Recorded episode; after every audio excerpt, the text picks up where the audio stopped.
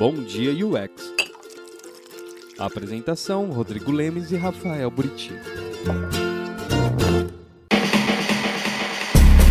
Dia, bom dia, bom dia, bom dia UX aqui para vocês, quem tá madrugando nessa segundona braba no Brasil. É, nós não começamos hoje, né, como muitos já sabem, começou ontem nosso Bom Dia UX especial de Product Discovery, só que a gente vai nessa até sexta-feira, vai ter todos os dias. Bom dia UX até sexta-feira. É tudo bem que semana que vem a gente não vai aparecer, tá, gente? Porque a gente vai estar tá tão podre de estar tá acordando todos esses dias aqui. É, vamos, então, ver vamos se ver. sexta vai, vai ter bom dia mesmo ou vai ter só um. É, exato. Não, pra vocês terem uma ideia, hoje, eu e o, o Buriti, a gente entra tipo uns 10 minutos antes ao vivo, né? Nós não conversamos praticamente, porque assim, cada um tá assim, né? Zumbizando. A gente começa a conversar aqui com vocês. Então, assim, sexta-feira, cara, eu não vou querer ver a cara do Buriti ao vivo. Ele só dá risada. Uhum. Mas aqui falando da nossa semana de Product Discovery, nós temos aqui a nossa agenda. Hoje à noite, o que, que a gente vai ter? Ó, segunda-feira, inclusive foi o Flávio lá no nosso Telegram. Falou, Rodrigo, coloca os dias da semana. Ó, Flávio, tô seguindo sua dica, porque a gente tá perdido se você coloca número. Então, hoje, segunda-feira, nós temos uma live com o Gustavo Oliveira e a Beatriz Freindorfer, que vai ser sobre alinhamento relacionado à live que a gente fez ontem do Bom Dia UX, ou seja, Bom Dia UX sempre vai estar um assunto antes. Hoje a gente vai falar de pesquisa que está relacionada à live de amanhã com a Sol e com o Ricardo Couto. Então é sempre assim, Bom Dia UX, um assunto de um dia antes da live do dia seguinte. É. Tá? Vocês ficam com mais ou menos dois dias de assunto para ir pensando. Exatamente. Então hoje não percam canal Design Team, UX Lab e UX Now e no LinkedIn vamos fazer a transmissão simultânea dessa live com esses dois profissionais guiada por ninguém mais, ninguém menos do que Rafael Buriti. Ele que vai estrear hoje. A gente fez um, calendário, galera. A gente fez um calendário para cada dia ser um de nós. Porque senão a gente se morre os né? quatro. Exato. É, fora, fora os compromissos de vida, né? O Buriti dá aula amanhã, por exemplo, né? Era o contrário. Eu começava hoje, o Buriti dava aula amanhã. A gente teve que trocar. Então eu, eu, eu assumo pesquisa amanhã com a Sol e com o Ricardo. E o Buriti abre hoje com o Gustavo, né? Então, assim, gente, é loucura total mesmo, ó. O Radion escreveu, é tipo consulta antes da prova. A gente tá dando revisão antes da prova. Aulão, né? Aulão antes do vestibular. Corujão. É corujão, praticamente é corujão. Então tá aqui, gente. Esse é o nosso calendário. Não percam. Alguém perguntou ontem se o XD, a XD, Adobe XD está nos patrocinando. A Adobe XD está patrocinando de decriação especificamente. Então nós temos patrocinador do dia. Inclusive teremos um sorteio, se eu não me engane, né, Buriti? Sim. Teremos um sorteio da Adobe nesse dia aqui, na quinta-feira, tá? Se eu não me engano, é uma conta, uma assinatura de um ano da Adobe. Então a Adobe estará nos patrocinando na quinta-feira, dia 23. Então, bem legal isso acontecer, tá? É, e não perco, tá? E quem vai tocar esse dia é ninguém mais, ninguém menos do que Daniel Furtado, né? Tinha que ser o Daniel, né? Pra, pra tocar na quarta-feira, justo com o Felipe e com o Rick ainda, né? Aí eu fiquei sabendo, fiquei sabendo que o Felipe e o Rick estão se conversando aí, programando como é que vai ser a conversa deles. Então vai, vai ser um conteúdo, ó. Vai. O, o Andrei vai estar na quarta-feira com ideação com a Paulinha e com o Pipo, dois profissionais assim sensacional. A Paulinha só é a, né, head de do New Bank e o Pipo é o head da Via Varejo, né? Assim, dois profissionais também de peso sensacional. Vão estar tá na quarta. Daniel com Rick e Felipe na quinta eu estar. É, sou eu, né? Só, acho que sou sexta, eu. Sou eu com você, validação, sexta-feira, é. com o Luciano e Amanda Graciano, às 8 horas da noite. Você vê que a partir de quinta fica às 8 horas o horário, tá, gente? E sábado a gente encerra as lives com especialistas, com o Rafael Helm e a Nathalie, com o Buriti. Então vai ser essa, esse vai ser o, o grande cronograma aí, né? Né, Buriti? Sim, é, e tá todo mundo muito empolgado. Todos os especialistas estão mandando mensagem, falando das expectativas deles. Acho que vai ter um conteúdo muito legal para vocês.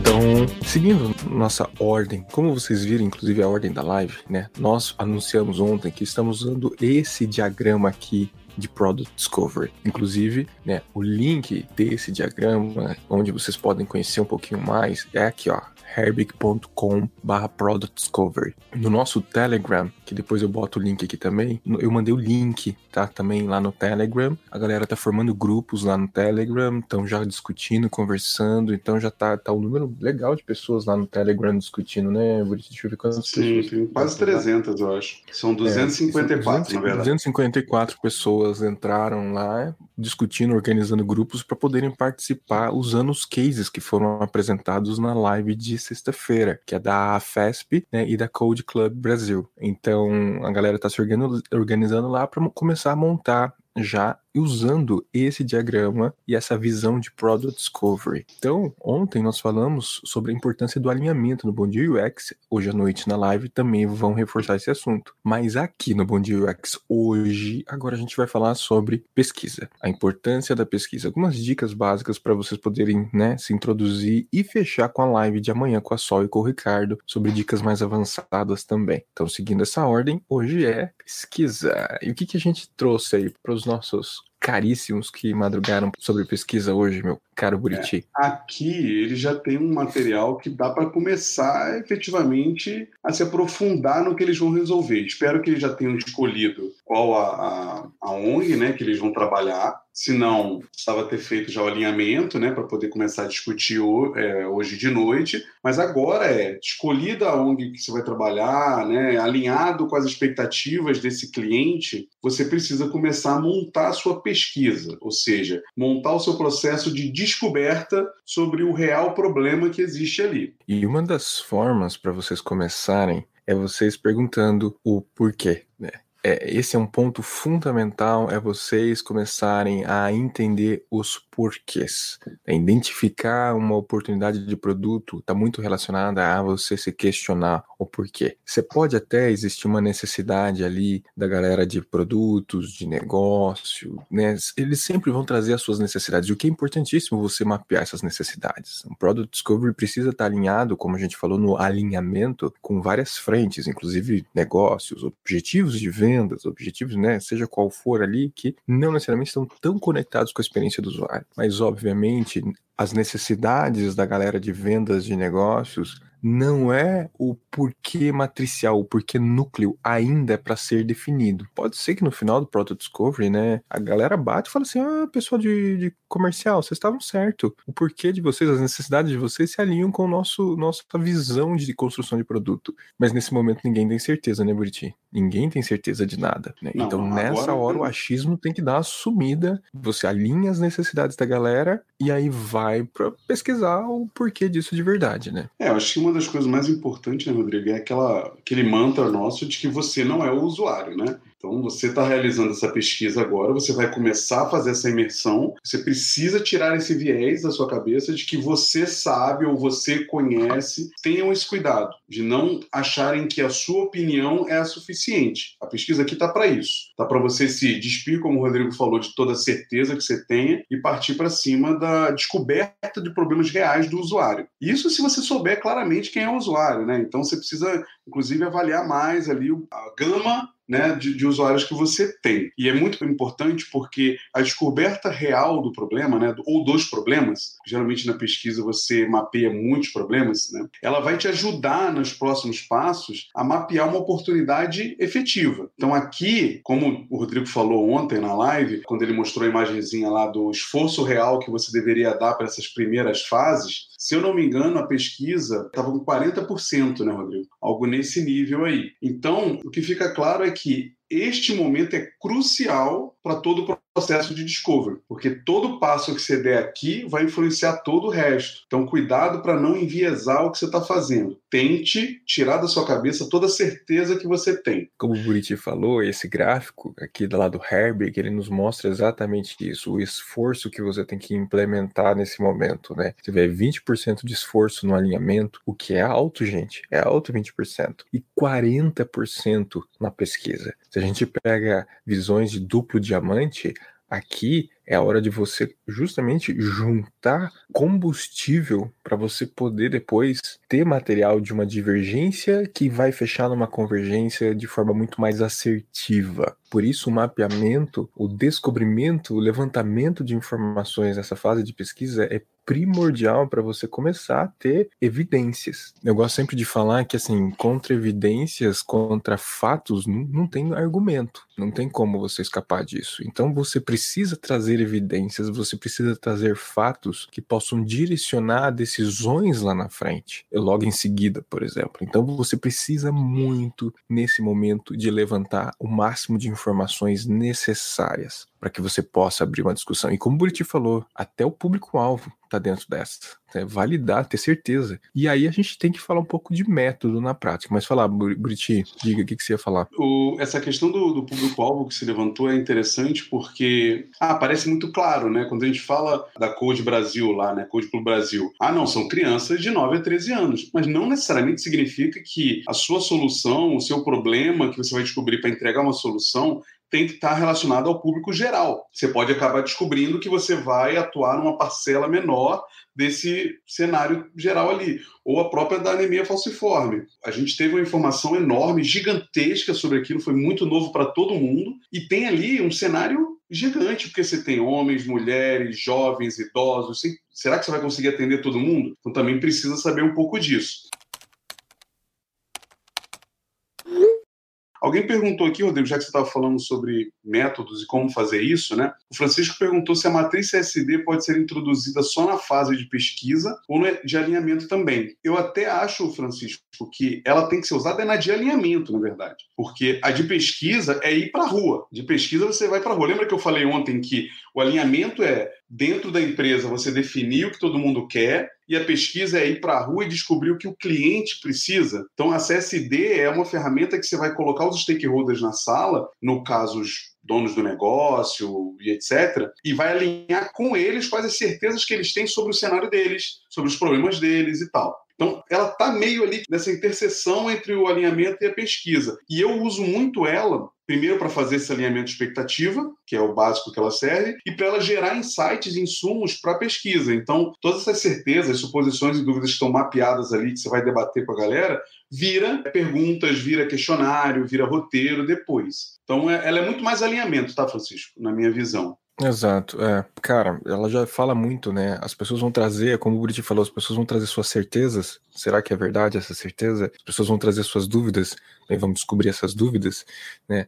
Ah, eles estão supondo alguma coisa. É ok, levantados os dados, você vai bater isso com o mundo real. Você vai realmente fazer um, um check se aquela, aquelas três colunas, o CSD, realmente são fato ou não, se tornam evidências de escolha e priorização para que você possa definir uma oportunidade no Product Discovery. Então ela vem antes, só que sim, eu concordo, Burti. Eu já vi a galera fazendo bem no começo, mas eu já vi a galera bem nessa, nessa virada de chave entre o alinhamento e a pesquisa. Né? Não, terminamos o alinhamento, terminamos. Agora vamos fazer uma CSD para a gente ir para o próximo fase da pesquisa. Assim, na prática eu já vi isso. Sim. A galera vai lá, monta a CSD, né, colando post-it na parede, e daí é, eles ela... tiram. Então, beleza, quais são as nossas principais hipóteses aqui? Aí vão validar no dia, na, no, na fase é. seguinte. É. Ela pode ser um encerramento do alinhamento, talvez, né? Da fase de conversas com todo mundo. Também pode ser algo interessante. O Fernando Aleixo falou aí sobre ir atualizando ela. Eu não gosto, Aleixo, porque para mim ela é uma ferramenta finita. Ela não é uma gestão de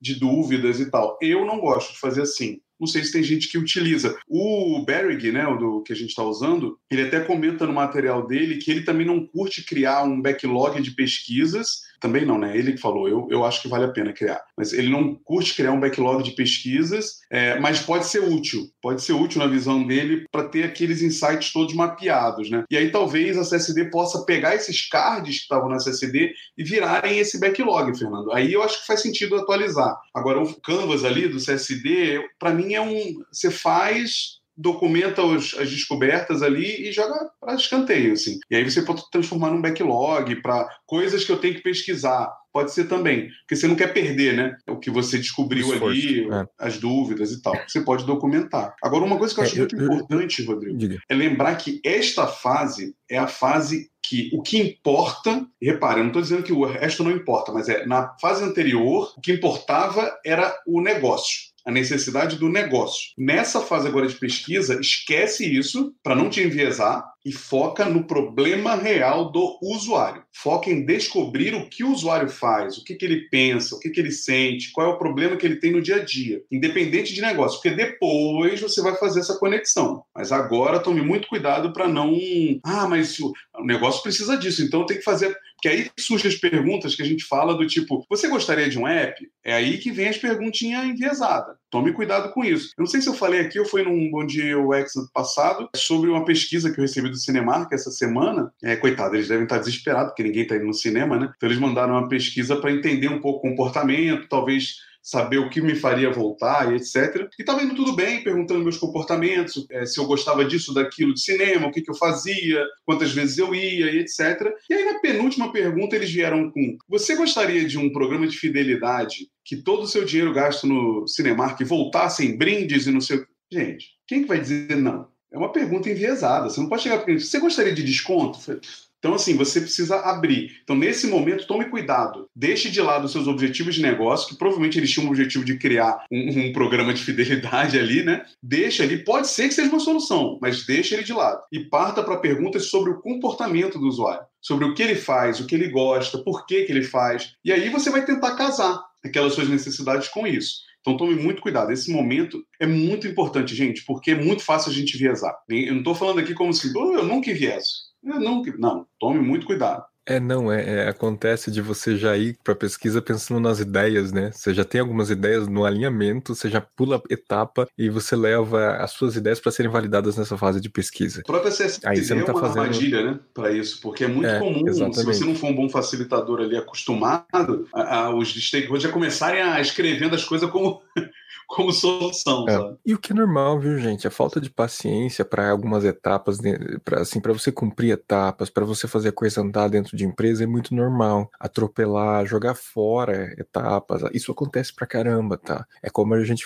a gente começou a falar ontem, não é uma questão só da aplicação de um framework, é uma cultura, né? Que ela deve ser quebrada com o tempo, tá? É a longo prazo esse negócio. Então, assim, você vai tentar fazer aí uma matriz CSD, a galera já vai dar solução no matriz CSD. sabe? Aí você vai, vai fazer a pesquisa, a galera já quer saber, não, ó, mas tem uma ideia nossa que a gente fez ano passado, não tem como colocar para você descobrir Uhum. sobre essa ideia também. Vai que gostam, a gente nem precisa continuar o Product Discovery, já tá validado. Gente, isso acontece pra caramba. E construir uma pesquisa errada, né? Isso também acontece pra caramba, né? Você enviesar a pesquisa, você escolher métodos errados, ou você não pesquisar o suficiente. Eu, esses dias a gente tava discutindo, eu acho que eu e o Pedro, a gente tava discutindo assim, não existe só as métricas da vaidade, existem também as respostas de pesquisa da vaidade, né? Que assim, cara, vamos validar aquilo que a gente já sabe que tá certo, mas é só pra gente validar. É, Então, assim, só precisa, só precisa saber que ele sabe disso. erros. É, não, olha só, eu quero ouvir, eu quero eu quero alimentar meu ego, eu quero ouvir que eu tô certo.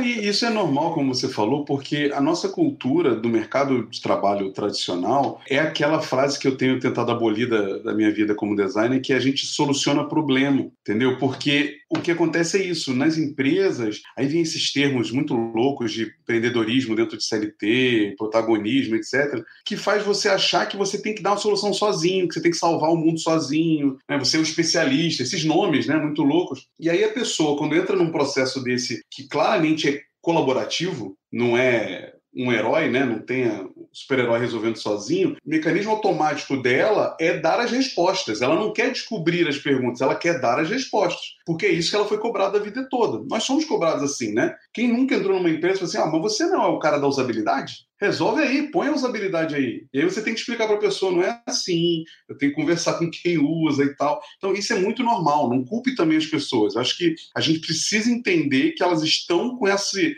modelo mental delas já bem alinhadinho para funcionar assim. Então a gente precisa vir quebrando eles devagarzinho. Isso é trabalho. Por isso que muitas vezes um discovery é bom ser feito menorzinho, não fazer nada muito grandioso, porque causa um, uma, uma ansiedade, um estresse muito forte, né? Você vai precisar esse, mostrar esses valores. Ah, temos algumas outras perguntas aqui, vamos ver. Tem, o Fernando perguntou ah. sobre a origem do CS, da CSD. A gente já comentou algumas vezes aqui. Eu não vou bater com o martelo, mas eu tenho uma convicção de que foi inventado no Brasil, sim. É, eu já vi gente posicionar como ela HSD, eu acho. Não, botaram algum termo em inglês, só que, pelo que eu sei, ela foi construída na LiveWork lá com o Luiz Alt, pelo que eu sei. Tanto que ele tem um curso, eu acho, de explicando usar CSD, mas eu não vou bater o martelo, eu, eu já ouvi isso. O Jonas pergunta do livro Comece pelo Porquê, tem relação com essa etapa. É, o, o Comece pelo Porquê, ele está falando um pouco mais de vida, de escolhas, mas o princípio é o mesmo. É o Sinek falando do Golden Circle, né? Que é o why, é. o how e o what, né? Então, sim, comece pelo porquê, porque se eu sei o porquê, eu sei como e o que eu vou fazer. Isso é com certeza um dos, dos guias para gente. É, eu já ouvi em estruturas de pesquisa de Product Discovery você usar o porquê no sentido de você saber, né, o porquê as pessoas estão usando, o quem são as pessoas que estão usando, como as pessoas estão usando. Então você cria ali um golden circle para que você possa responder essas questões de, dos porquês. Então vale é. bem a pena você ter isso como uma forma de, cara, vamos descobrir então quem, porquê e o que. Questão de pesquisa, gente, a gente sabe que pesquisa é muito aberta. Você tem as pesquisas qualitativas, as pesquisas quantitativas. Saiba que para Product Discovery, timing é uma coisa importante. Né? É, não é tanto quanto um design sprint, mas você tem que ter um timing. Então você não vai ter muito tempo para aplicar uma grande pesquisa mercadológica que vai levar meses e uma verba gigantesca, até porque o Product Discovery tem que ser cíclico e contínuo. Então meça muito bem qual é o tipo de pesquisa que deve ser aplicada. Desk Research, benchmark de concorrência, de concorrência direta e indireta, validação, né, pesquisa qualitativa com 15 pessoas, né, o próprio Mark Kagan fala várias vezes que não adianta você querer pesquisar com um milhão de pessoas, né, pesquisa com poucas pessoas em todas as fases de um Product Discovery. Então, esse é um, um outro ponto que você deve se atentar bastante numa fase como essa. Né? Até porque, Rodrigo, ele, tá, ele fala e ele deixa muito claro que você precisa, é, é, principalmente fala de startup né, e MVP, você precisa fechar um pouco o grupo de estudo ali, né? Não, não faça, como a gente estava falando mais cedo, ah, não, vou resolver o problema de todo mundo da anemia falciforme. Não, dá uma reduzidinha ali para você pegar um pedacinho só, resolve, e depois você vai ampliando o seu campo de atuação conforme a sua solução der resultado ou não. Então é um pouquinho de teste disso também. O que você falou, né? Tem muitas ferramentas, gente, muitas. E como eu gosto de dizer, ferramenta não salva nada, ferramenta depende de quem usa. E, acima de tudo,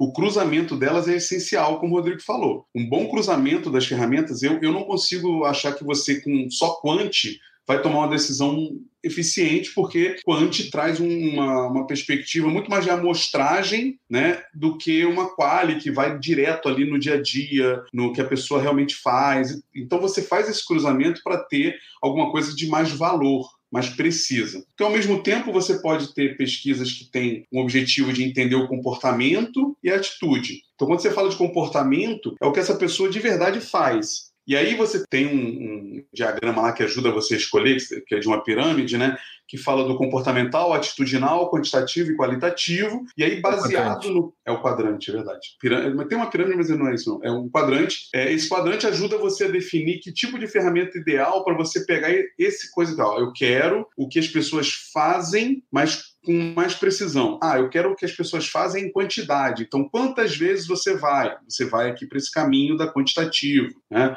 Como você faz? Você vai para o caminho da qualitativa. Então, isso te ajuda um pouco. Mas, acima de tudo, esse cruzamento é importante, porque o quantitativo te ajuda a perceber o valor real, ou seja, o quanto aquilo vai realmente impactar a quantidade de pessoas necessária. E o como vai te dar uma precisão de como resolver esse problema. Então, é importante você juntar não acho que não tem como você não juntar. E aí, quando você fala do tempo, Rodrigo, por isso que existem algumas ferramentas, inclusive, que é o Desk Research, como você falou, que não precisa que você vá falar com o usuário efetivamente, mas você vai correr atrás de dados já existentes. Então você vai correr atrás de pesquisas já feitas, você vai fazer uma, dar uma olhada em vídeos, matérias de jornal que já contém esse dado de forma mais é, é, evidente. Então, se você não tiver tempo para falar com todo mundo, você pode ir atrás de uma pesquisa já realizada. Junta aquilo Sim. com o analytics que você tem no seu site. Mas, é. óbvio, gente, isso é aprendizado. Com o tempo você vai entendendo qual que você escolhe. Só é importante você saber o que as pessoas estão usando e por que elas estão usando. Não use, lembra que eu falei ontem sobre o Canvas? Não use o Canvas por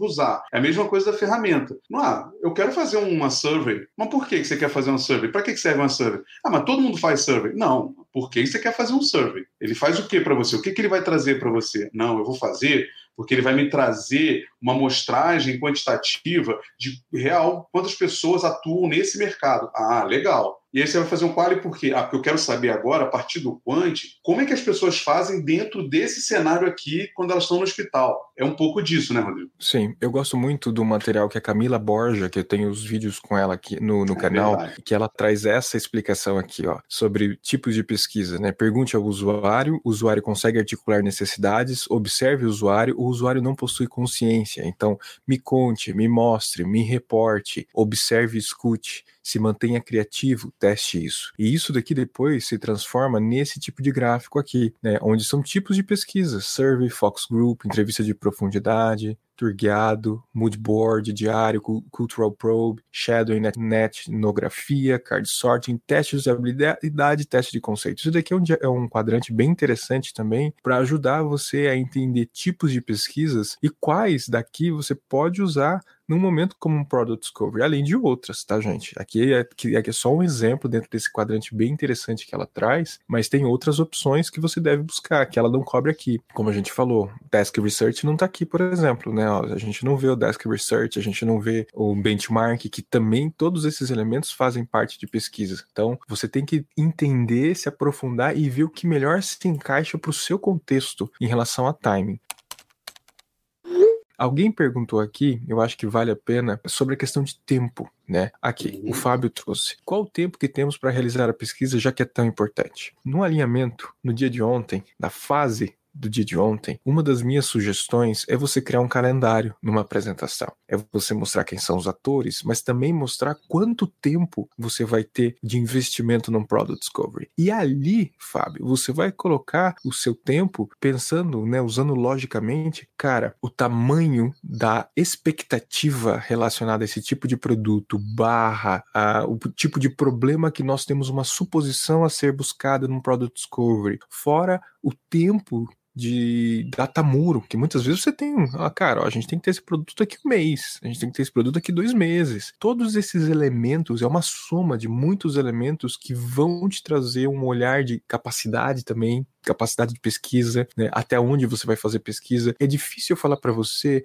ah, existe um tempo certo. Na real, o tempo certo, ele é uma série de elementos que devem ser discutidos em conjunto, inclusive no alinhamento, para se, se ver se é possível trazer respostas nesse tempo de pesquisa definido dentro da sua empresa. Então não existe um tempo certo, cara, é o tempo que dá. É, é o tempo que dá dentro da sua empresa, para que você seja bem pé no chão com a galera. Como eu já falei, dependendo da empresa, pula etapa. O cara vai falar que, porra, três semanas de, de pesquisa nem lascando, cara. Eu te dou uma, porque eu preciso dessa resposta. Eu já, eu já vi situações dessas. Então, assim, é uma questão de acordo no alinhamento de um calendário que funcione e que seja viável, obviamente, né, meu caríssimo Buriti? Sim, sim. É, eu acho assim, o próprio Berg aí, Berg aí, ele fala dos 40%. Então, assim, é. se você quiser uma conta matemática, olhando em vista de que ele está dizendo que 40% do seu tempo de projeto deveria ser gasto em pesquisa, você pode fazer uma continha aí, né? Se você tem uma semana para fazer pesquisa, você deveria estar tá gastando pelo menos dois dias. Então você pode tentar fazer esse tipo de abordagem aí e tal. Mas na essência, é, você vai fazer o que dá para fazer, o tempo que tiver para fazer, quando é corrido.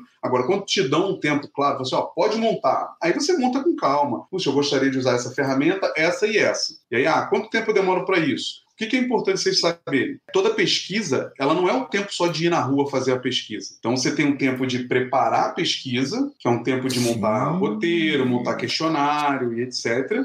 Você tem um tempo de ir na rua efetivamente, que é um tempo longo, mas é o mais pragmático, né? Porque você marcou, você vai lá e faz. E tem o pós-entrevistas, que é o tempo de consolidar esses dados. Então, não é simples, né? Então, assim, ó, se eu vou entrevistar cinco pessoas, é, é, eu não lembro quem que falou, não lembro se foi a Elisa na questão de teste de habilidade, mas ela falava que se ela vai fazer um teste, ela vai fazer dois por dia no máximo, mesmo que seja uma horinha de teste. Porque tem uma hora de teste, tem um tempo de preparo antes, tem, depois que termina o teste, você tem que acalmar, você não pode partir direto para outro. Então você faz duas entrevistas por dia. Você tem cinco para fazer, você vai demorar três dias para fazer as entrevistas. Demora o quê? Mais três dias para montar o questionário? E aí depois mais uma semana? Então, brincando aí, você tem duas semanas e meia com pesquisa e entrevista de, de profundidade. Então você tem que é. começar a fazer esses cálculos. O, alguém perguntou qual é o, gra, o, quadrante que você tinha comentado. Eu agora aqui, né, é, ao vivo a gente fica na loucura. Tirei aqui um screenshot, é esse daqui, ó. Esse quadrante aqui que o Buriti comentou agora há pouco. É. Quantitativo, é. qualitativo, atitudinal e behavioral. É, tem, um, depois... tem um outro gráfico, eu vou procurar aqui, eu achar que inclusive ajuda a dizer claramente se você precisa fazer um, um teste em sala de espelho, um teste em loco. Sim. Também tem esse tipo de, de, dado aí, tá, gente? Mas não se prendam muito, não. É só para vocês terem uma ideia. É, assim, é o que a gente falou. Você tem que manjar de métodos para você ter carta na manga para você poder realizar a tarefa. Agora, adaptar o método e usar qual método é conforme a tua realidade, tá? Não fica preso nisso, não. Não força um método que não é adequado para o seu tempo para sua empresa, para a cultura.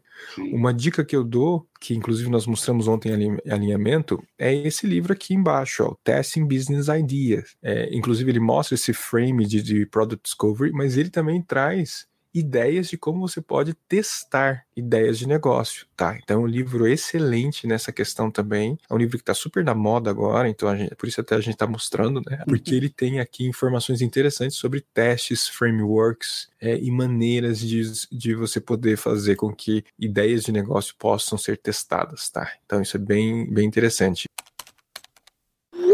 Ó, o Francisco trouxe, ó, eu recomendo lançar mão de técnicas de psicologia, da antropologia e da sociologia para o processo de pesquisa. Eu estudei sociologia e sempre ajudou. Claro, pesquisa, gente. A pesquisa, ela tem que ter bases e, e aplicações muito relacionadas, sim, à análise comportamental, análise antropológica, análise muito mais, é, social, é, muito mais etnográfica. Design, gente. Muito mais muito que design. mais do que design. A gente comentou nisso no episódio que a gente gravou essa semana para o podcast do curso de UX. Tem sim, tem essa preocupação preocupação, porque muito do que a gente está falando aqui tem outras disciplinas que já fazem isso com muito mais tempo. Então, você estudar essas pequenas é, é, inserções. Tem um livro que eu indico, que eu já indiquei algumas vezes, que eu estou terminando de ler agora, que é O Teste da Mãe. Quando eu falei mais cedo uhum. sobre enviesamento, é um livro bem legal. Eu comprei digital, que é barato, porque o físico está caríssimo. É, mas é uma capa rosa escrito Teste da Mãe, que ele explica sobre como fazer perguntas que vão te dar respostas verdadeiras e não do tipo, mãe, tá bonito isso aqui? E a mãe vai dizer, claro, meu filho, tudo que você faz é lindo. É bem esse o contexto, é, é bem irônico assim o título, mas é desse jeito. Então explica como fazer pesquisas, perguntas sem enviesá-las.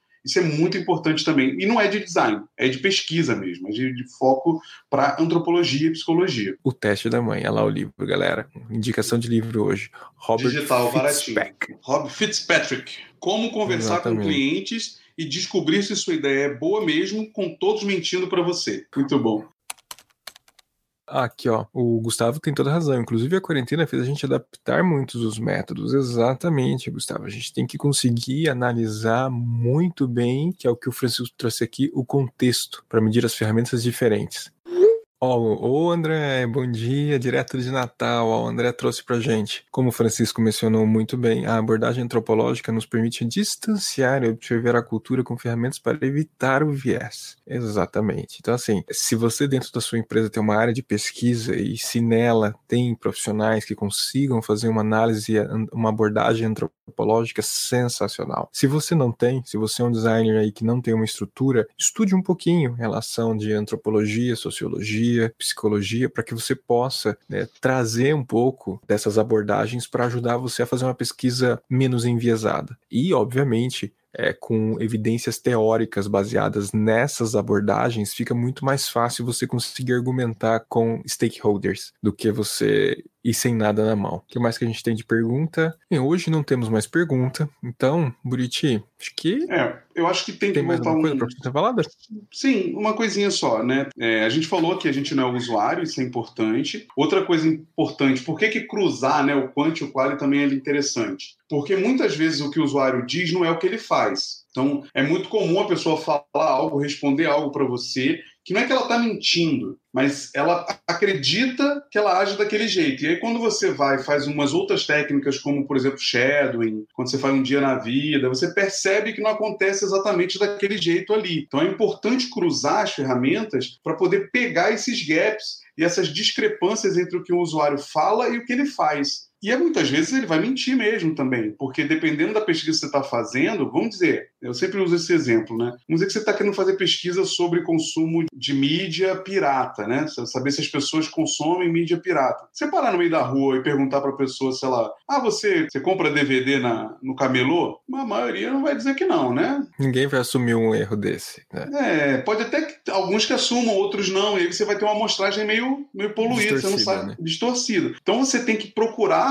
outros meios, né? Além de fazer uma pesquisa não enviesada, não perguntar isso, você compra DVD pirata, você não vai perguntar isso. Você vai fazer outras perguntas para tentar chegar lá. Então, por exemplo, você pode falar com a pessoa assim: ah, você costuma ir no cinema? Costumo. É, você viu o último filme, blá blá blá? Você fala um filme que está em cartaz. Ah, vi, muito bom. Foi em qual cinema que você viu? E aí você vê se ele fala. Se ele não falar, você pode ser que você pegue que ele não viu no cinema. Então você vai tentando montar coisas que descubram qual é a real coisa que ela está falando. E aí você pode fazer um dia na vida, ou você pode fazer um shadowing na casa. E aí você observa se os DVDs que estão na prateleira são, são verdadeiros ou piratas. Então você vai mesclando coisas para conseguir descobrir o que você quer. Porque muitas vezes a pessoa não vai Sim. falar, ou porque ela não percebe, ou porque ela não tem coragem de assumir isso, né? Muitas pessoas, por exemplo, não vão assumir que tem um comportamento é, é, mais violento no trânsito. E você quer descobrir o quanto é que as pessoas ficam estressadas no trânsito. Uma coisa é conversar É, uma com vez- elas, outra coisa é acompanhar elas. Uma vez a gente, num- numa empresa que eu trabalhei, nós tivemos um Product Discovery para validar um- uma possibilidade de construir um produto digital, um aplicativo sobre futebol. E para isso, o que a gente tinha que descobrir? Os hábitos das pessoas em relação ao consumo de dados e informações relacionados a futebol. O que é interessante é que a gente não tinha ainda a ideia do. A gente até tinha uma suposição realizada na matriz SD de uma ideia de um produto. Saiu, porque mal feito, saiu ali a ideia na matriz SD. Não era para sair, mas saiu. E aí nós fomos para a pesquisa. Em momento algum, no momento de pesquisa, nós falamos de aplicativo, em momento algum, nós falamos de eh, como a pessoa usa né, informações de futebol no celular. Nós, na real, fomos com o objetivo de mapear o comportamento das pessoas em relação a como elas assistiam e acompanhavam informações de jogos, mas sem puxar para algum lugar, sem puxar para algum meio, sem puxar para uma solução. Então era um mapeamento ao redor, né? É perguntando: ah, você gosta de ir em estádio? Como é que você faz para ir em estádio? Você gosta de falar com amigos sobre futebol? E por onde você fala com amigos sobre futebol? Você gosta de fazer piadas sobre futebol? Então, um mapeamento que em nenhum momento nós batemos diretamente no ponto, ah, aqui tem um aplicativo para você. Não, porque a gente precisava descobrir e retirar dali insights que poderiam até nos levar à conclusão de que aquela nossa suposição e dúvida da matriz SD era inútil e não adiantava a gente validar e ir para frente com aquele produto. Então, um mapeamento em volta sem ser diretivo sobre alguma informação, sem você é como não ter uma abordagem que você interfira no hábito da pessoa, você consegue tirar muito mais insumos em relação a uma possibilidade de produto lá na frente. Por isso Sim. que uma abordagem antropológica, esse tipo de abordagem, ela é importantíssima porque você não interfere e não captura informações enviesadas, né? Você faz realmente um olhar macro e distante da realidade daquela pessoa. Você só, você só enxerga, você só tem que enxergar aquilo. né? Isso é importante. É, o objetivo de uma pesquisa, gente, acima de tudo, ela é informar e não decidir. A pesquisa que você faz, ela tem como objetivo informar um contexto, informar uma descoberta ali, não decidir algo. E ela tem como foco também descobrir as motivações, as necessidades e o comportamento do usuário. Então são coisas bem é, abertas, não é para você ficar ali muito focado em alguma coisa. Tome muito cuidado com isso também. Aí o, você falou uma coisa legal sobre invalidar, né? Eu postei no LinkedIn um, texto do Norman que falava que existem dois tipos de produto, né? O produto evolutivo e o inovador. E aí o Josias da Octadesk ele escreveu embaixo, ah, tem um outro tipo, que acho que foi o Luke W que falou, que ah, tem um produto que a gente fica tirando as features, porque a gente botou feature demais. Então, também tem isso. A pesquisa, ela não está ali só para criar coisas, mas inclusive para invalidar coisas. Porque o importante de, uma, de um discovery é fazer com que a gente ou desenvolva algo com mais precisão, ou inclusive não desenvolva algo que a gente queria desenvolver e é perda de tempo e dinheiro. Então, se a gente for olhar no grosso, né, aquela comparação que eu sempre faço, eu não sou pesquisador científico, mas o que eu já li é que o pesquisador científico ele tem como objetivo invalidar a tese dele. Então, se ele fracassar em invalidar a tese dele, ele teve sucesso naquela tese. Então, a pesquisa deveria ter esse objetivo, invalidar aquela suposição que você tem. Se você fracassou, significa que é fato ela, e aí você pode seguir em frente.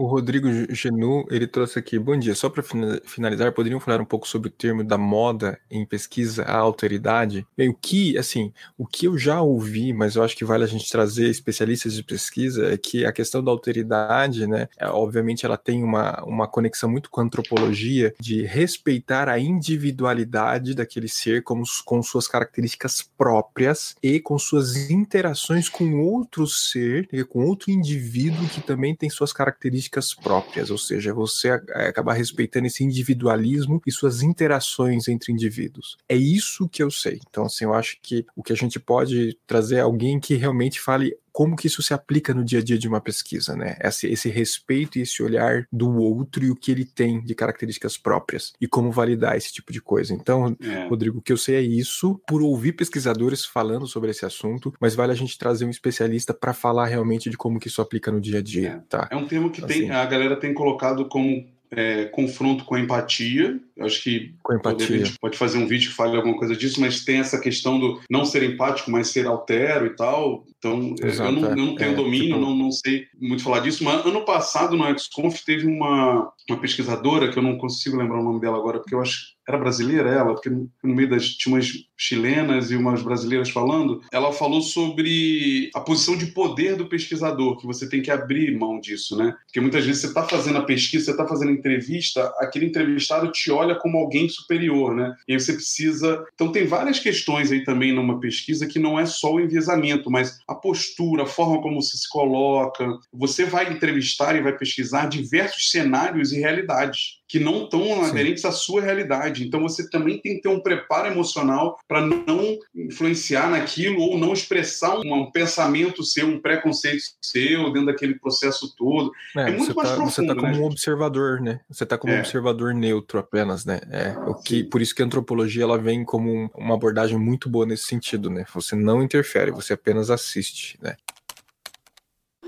A Stephanie trouxe aqui, ó. A Quant também pode ser enviesada, dependendo do público que ela foi enviada. Total, total, Stephanie. É, esse, esse caso que eu falei do Cinemark é enviesado, é uma Quant. Eles mandaram total, por e-mail né? é e perguntaram Quant. se eu queria ou não.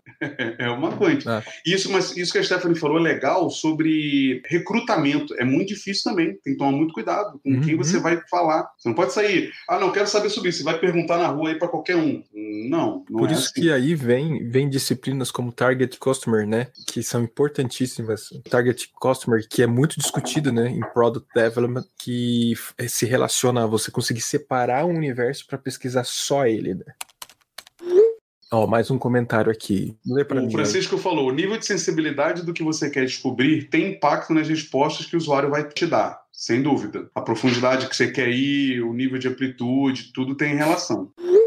O Gabriel falou: me veio um questionamento. Vale a pena, então, fazer um, esse alinhamento se a pesquisa pode mudar toda a percepção? Ô, oh, louco, Gabriel. Não entendi se ele, Muito o bom. que ele quis perguntar com relação a isso, porque o alinhamento a gente faz, né? Então, ele quer saber assim, cara, vale a pena você gastar todo aquele tempo ali no alinhamento se a pesquisa pode vir e brum, bater em tudo, é, mudar a percepção? Olha, Gabriel, ótima dúvida, porque assim, o alinhamento não é só para você trazer percepções sobre o que a galera quer. O alinhamento também é o planejamento do Product Score Discovery. Tá? Lembra que eu Ele- falei, o alinhamento é negócio e a pesquisa é usuário. Então eles têm focos de. É, e na- ali, cara, você vai. Você continua alinhando. A pesquisa, que a pesquisa, querendo, não tem uma conexão com alinhamento. Porque assim, você fez a matriz CSD, a galera de negócios, a visão interna trouxe suas perspectivas. Beleza, essas são as perspectivas. Agora vamos ver se o mercado responde essas perspectivas. Senão você não tem um contraponto, você não consegue avaliar, você não consegue medir e continua alinhando esse negócio ainda. Se você não faz a- o, a- o alinhamento, você não sabe o que pesquisar também. Exato, exato. Porque você faz uma matriz CSD, mas você também faz outras matrizes. Você faz outras, outros frameworks de decisão onde você vai tirar dúvidas e certezas, vai priorizá-las e descobrir como atacá-las, para que na pesquisa você possa fazer essa validação. Então você não fica só na matriz CSD, não, tá, galera? Você tem outras ferramentas que você deve usar no alinhamento para nortear o ataque ou a pesquisa que vai ser feita na fase seguinte. Então tem coisa pra caramba pra ser feita, tá? Fica aí a dica. Ó, o Francisco trouxe. No geral, a pesquisa ela tem que gerar insumos. As fases posteriores é que analisam e decidem. Exatamente. Você não tira conclusão nenhuma. Você não, você- alinhamento você não está tirando conclusão, apesar de você definir né, o time frame aí, o tempo de trabalho e tudo mais, as fases, stakeholders, tudo, mas você também não faz Ah, Você definição. define o que eles querem. Eles querem Exato, isso. Não exato. significa que é o que vai ser feito. É o que eles querem. E a, e a pesquisa vem exatamente o que o Francisco falou, galera. É para começar a mapear a coisa, porque depois, na próxima fase, a gente vai começar a decidir. Perfeito. Palmer complementou. E há uma diferença do que é colhido de acordo com pesquisas qualitativas, insights, percepções e quantitativas, evidências. São qualidades de validações diferentes. Sim. Exatamente. Exatamente. Por isso que você tem que ter uma percepção sobre product discovery, métodos de pesquisa, é, uma- vários estudos para você saber qual é a melhor forma de você abordar e descobrir mais sobre o usuário e o mercado, tá? Então, não é algo trivial, é bem complexo. Olha, e aí, para encerrar, lembrando que as lives são de graça nos Começa três canais hoje. e no LinkedIn. Começa hoje a live e a primeira live é do assunto do Bom Dia UX de ontem, alinhamento, onde o Gustavo Oliveira e a Beatriz vão trazer informações e mais coisas ainda importantes de alinhamento, pela visão prática dos dois. Isso que é sensacional, tá? O Gustavo da OLX, a Bia do Itaú, eles vão trazer assim, galera, olha o que, que é o alinhamento aqui numa visão prática do dia a dia. E amanhã, sobre o assunto de hoje aqui do Bom Dia UX, a gente tem a Sol, minha querida amiga argentina, e Ricardo Couto, é outro profissional aí gabaritadíssimo de mercado para falar sobre pesquisa. E aí vai continuar, gente, ó, essa loucura que tá aqui. Tá muito legal. O que mais, Buriti, que a gente tem que falar de recado pro pessoal pra gente ir embora? Eu já queria ter encerrado a live, né, há meia hora atrás. A pessoa já Não, tá acho que é isso, hoje. gente. Acho que é isso. Já demos as aula, a aula de hoje, a aula de hoje. É, vocês têm material aí para mergulhar. Então, essas lives que a gente está fazendo, gente, são praticamente dois dias antes do conteúdo que vocês vão ter com a live do especialista, que deveria ser para vocês tirarem bastante dúvidas com eles. Então, durante esses dois dias, pegue o que a gente falou um pouco aqui, os links, os livros, dá uma pesquisada, se aprofunda mais, anote dúvidas e leve para a live com o especialista para tirar com ele. Enche aquela galera de perguntas, é uma oportunidade única. E os outros canais, tanto o UX Now quanto o UX Lab, também estão produzindo conteúdos paralelos. Então assinem lá e acompanhem. Exato. Bom Dia UX volta amanhã, às 7 horas da manhã, de novo. Eu e o Buriti aqui, e a gente vai falar sobre o quê? O quê? O quê? Vamos ver se o Buriti lembra. Vai Sacanagem, ser né? sobre ideação. Aí, ó. Ideação, Bom criação, Dia UX validação e refinamento. Bom dia UX de amanhã volta às 7 horas da manhã pra gente falar sobre ideação. Lembrando, um dia antes da live, sempre. É isso aí, Buriti. Encerramos. Compartilhem com a galera. Infeliz... Compartilhe. Infelizmente, hoje eu não vou voltar a dormir. Diferente de ontem, que foi a live de ontem, que eu voltei a dormir, tá, galera? Eu voltei a dormir mesmo. É, de hoje não. De hoje eu já entro em reunião daqui alguns minutos. Boa semana pra vocês. E a gente se vê, então, amanhã, às 7 horas. E na live hoje também, às 7 horas da noite. E amanhã, às 7 horas da manhã. Nossa, cabalístico isso, hein? 7,